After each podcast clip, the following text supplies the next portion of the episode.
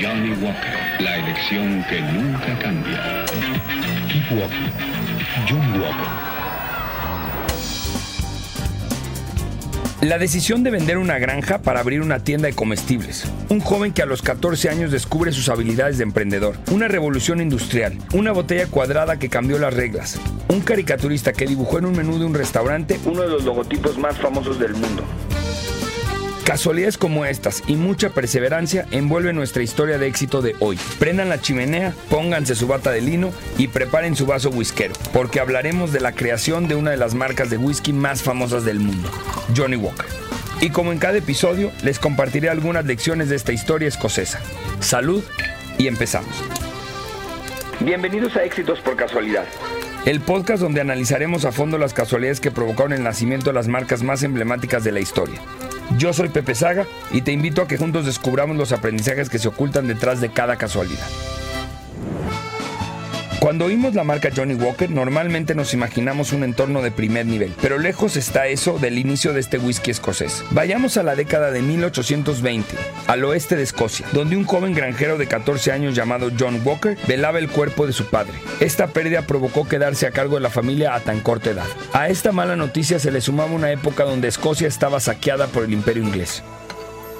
La economía era muy mala, tanto que los niños tenían que trabajar desde pequeños en minas, fábricas o en otro tipo de actividades. En resumen, por esas fechas Escocia era un país pobre, no había fuentes de empleo, la gente prefería irse del país y emigraban al continente americano, principalmente hacia los Estados Unidos. John no tenía tiempo para lamentarse, una familia dependía ahora de él. Recordemos que él tenía solo 14 años y su único patrimonio era una granja en la que su padre había invertido todo. John pudo haber decidido trabajar como granjero y mantener a su familia, pero no hizo eso. Él tenía en sus venas un talento nato para los negocios, así que tomó la decisión más arriesgada que alguien podía tomar en un país donde la crisis estaba a tope. Nuestro protagonista de solo 14 años decide vender la granja. Sí, oyeron bien. Vendió su único patrimonio seguro. Y aquí es donde la casualidad empieza a hacer lo suyo, pues surgió un comprador a pesar de la crisis. No cabe duda que cuando algo está destinado a ser grande, todo se dará para que así sea. Pues a este evento casual se le sumó otro. John encontró rápidamente en qué invertir la ganancia por la venta de la granja, una tienda de comestibles en Kilmarnock. La tienda se ubicaba en la calle High Street de la ciudad y vendía una variedad de productos, incluyendo té, azúcar, especias y por supuesto whisky escocés. En esa época los comercios y tiendas ofrecían una línea de single malts que no tenían buena calidad. Para ser etiquetado como single malt, el whisky debe haber sido destilado en una sola destilería escocesa y envejecido en barricas de roble durante al menos tres años. Pero los de esos tiempos no cumplían con estas características, por eso su pésima calidad. Pero aún así, tenían muy buena demanda dentro de la comunidad.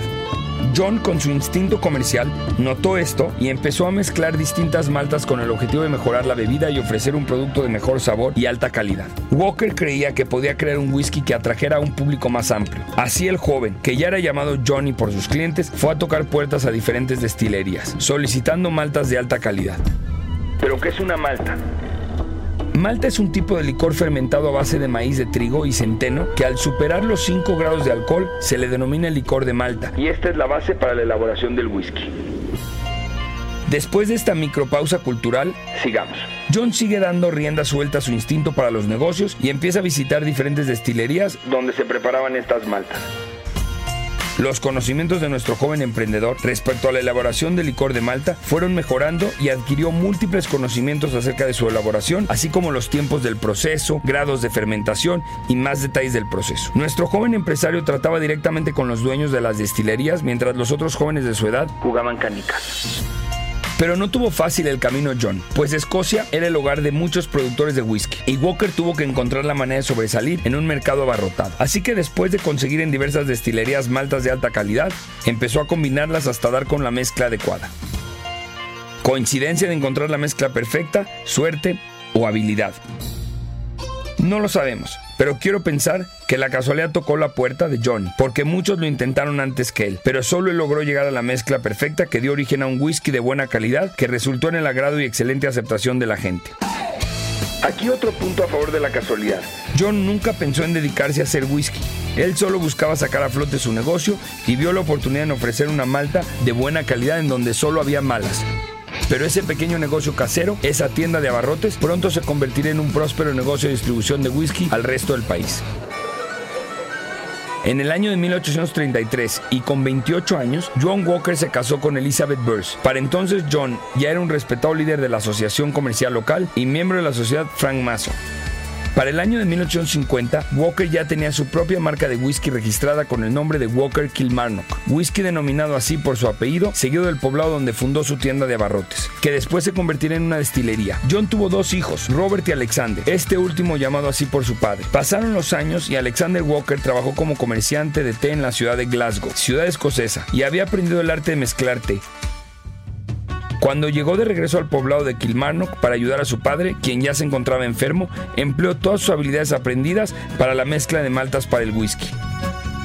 Para 1852, después de una inundación en la tienda de abarrotes, Alexander persuade a su padre John para que abandone el negocio de comestibles y se dediquen solamente a comercializar licores. Para ese tiempo la venta del whisky solo representaba las ganancias del 8% de la tienda. Al momento que Alexander se encargó del negocio familiar y estaba listo para dejar la compañía a cargo de sus propios hijos, esa cifra había pasado al 95% de los ingresos de la compañía. Pero sucedería algo que cambiaría el camino de esta historia.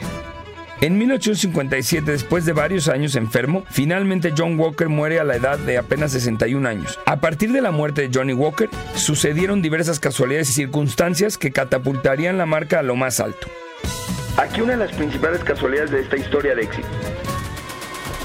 Cuando John Walker moría, la revolución industrial estaba estallando. Este acontecimiento sería aprovechado en gran medida por su hijo Alexander Walker, pues en ese momento estaban llegando el ferrocarril, las máquinas de vapor y grandes barcos. Alexander utilizó estos nuevos recursos para comercializar el whisky por toda Gran Bretaña. Los enormes barcos que navegaban por todo el mundo podrían entonces llevar su producto a ser comercializado en otras naciones.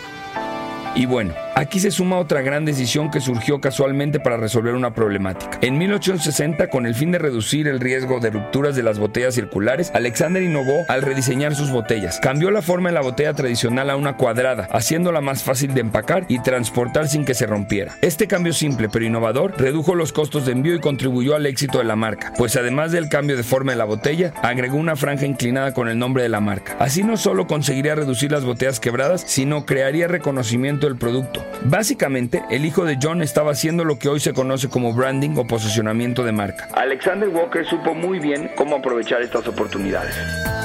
Llegó entonces el año de 1867. Sería ahí la catapulta de la marca, pues Alexander lanzó su mezcla exclusiva, a la que llamó Old Highland Whiskey. El whisky fue un éxito y pronto se hizo conocido como Johnny Walker. Ahí empezaría el nombre a dar la vuelta al mundo, pues la visión de Walker hizo de las suyas otra vez cuando convenció a los capitanes de barcos para que probaran su whisky, regalándoles cajas de botellas para que durante sus viajes en barco, estos a su vez comentaran acerca de la calidad del whisky y asimismo dieran a conocer su marca en todo el mundo. De esta manera convirtió a los capitanes en sus agentes de ventas internacionales. Genio, creó sus influencers hace casi 200 años. Pero desafortunadamente, como la muerte no respeta ni a genios, Alexander Walker falleció en 1889 a la edad de 66 años. Después de su muerte, la destilería fue administrada por sus hijos, entre ellos Alexander Walker II, quien al transcurrir del tiempo sería el responsable de convertir a Johnny Walker en una marca globalmente exitosa y reconocida. Pero antes de esto llegaba el siglo XX, y a su inicio en 1909 se crearon las gamas de Red Label y de Black Label. Y bueno, aquí algo muy importante. Por esas fechas surgió el icónico caminante que forma parte del logo de la marca. La compañía contrató al caricaturista Tom Brown para crear una identidad visual para la marca, inspirándose en el eslogan de la compañía. Nacido en 1820, aún con fuerza. Brown dibujó el hombre que camina en la parte posterior de un menú durante un almuerzo de trabajo. Este dibujo improvisado se convertiría en uno de los logos más reconocibles del mundo. A lo largo de los años, Johnny Walker ha continuado innovando y expandiendo su línea de productos, presentando nuevas mezclas como Johnny Walker Red Label, Black Label y Blue Label. Cada mezcla ha sido pensada para cubrir diferentes gustos y puntos de precio, lo que amplía el atractivo de la marca. Frente a los gustos cambiantes de los consumidores y el aumento de la competencia, Johnny Walker se ha reinventado constantemente a través de asociaciones y campañas de marketing creativas. Algo curioso e importante dentro de la creación de este icónico whisky es que el fundador Johnny Walker fundó un imperio de licor siendo abstemio, es decir, no bebía en lo absoluto alcohol, por increíble que parezca. Pasaron los años y la compañía posteriormente pasó a ser comercializada por Diageo quien además comercializa otras marcas de licores. Hoy Johnny Walker es la marca de whisky más grande del mundo y su eslogan ha sido adoptado y acuñado en todas partes como un grito de batalla para inspirar el progreso como coraje en la adversidad, como una expresión de alegría y optimismo y como el mejor consejo que alguien siempre está dispuesto a recibir. Y para que sigamos avanzando en nuestros propios proyectos, aquí les comparto seis lecciones que destaco de esta gran historia de éxito. Son consejos que desde mi punto de vista pueden ser útiles en el emprendimiento o consolidación de sus proyectos. Lección 1. Acepta los comienzos humildes. El éxito a menudo comienza pequeño y es importante reconocer el potencial en cada oportunidad. Es mejor empezar con errores o en pequeño, ir mejorando o creciendo. A veces querer lanzar perfecto o en grande, a lo único que nos lleva es a nunca lanzar en absoluto. Lección 2. Identifica y resuelve problemas. El enfoque innovador de Walker para mezclar whiskies fue impulsado por su deseo de abordar la inconsistencia en el mercado y brindar un producto superior para sus clientes. Lección 3. Piensa en grande y aprovecha las oportunidades. La visión y la ambición de Alexander de llevar la empresa familiar a nuevas alturas impulsaron la marca al éxito mundial. Lección 4. La innovación puede venir de lugares inesperados. Adoptar nuevas ideas y estar abierto al cambio puede generar beneficios y ventajas sorprendentes. Cambia la botella, innova en el etiquetado. Lección 5. Abraza la casualidad. A veces las grandes ideas surgen de momentos y encuentros inesperados. Mantente abierto a la inspiración donde quiera que te llegue. Lección 6. Diversifica tus ofertas. Al satisfacer una variedad de preferencias de los consumidores, Johnny Walker ha logrado atraer una base de clientes diversa y mantener su relevancia en un mercado competitivo. Sin duda de ahora en adelante, cada vez que pidamos un Johnny Walker, pensaremos en todo aquello que tuvo que coincidir en momento y lugar para que podamos disfrutar de un buen whisky a solas o en compañía. Para finalizar, un recordatorio recurrente. Si la casualidad toca tu puerta, asegúrate de estar en casa para abrirle. Nos vemos en las próximas casualidades. Esto fue Éxitos por Casualidad. Yo soy Pepe Saga y recuerde, si las cosas no pasan como esperamos, tal vez sea porque serán mejores.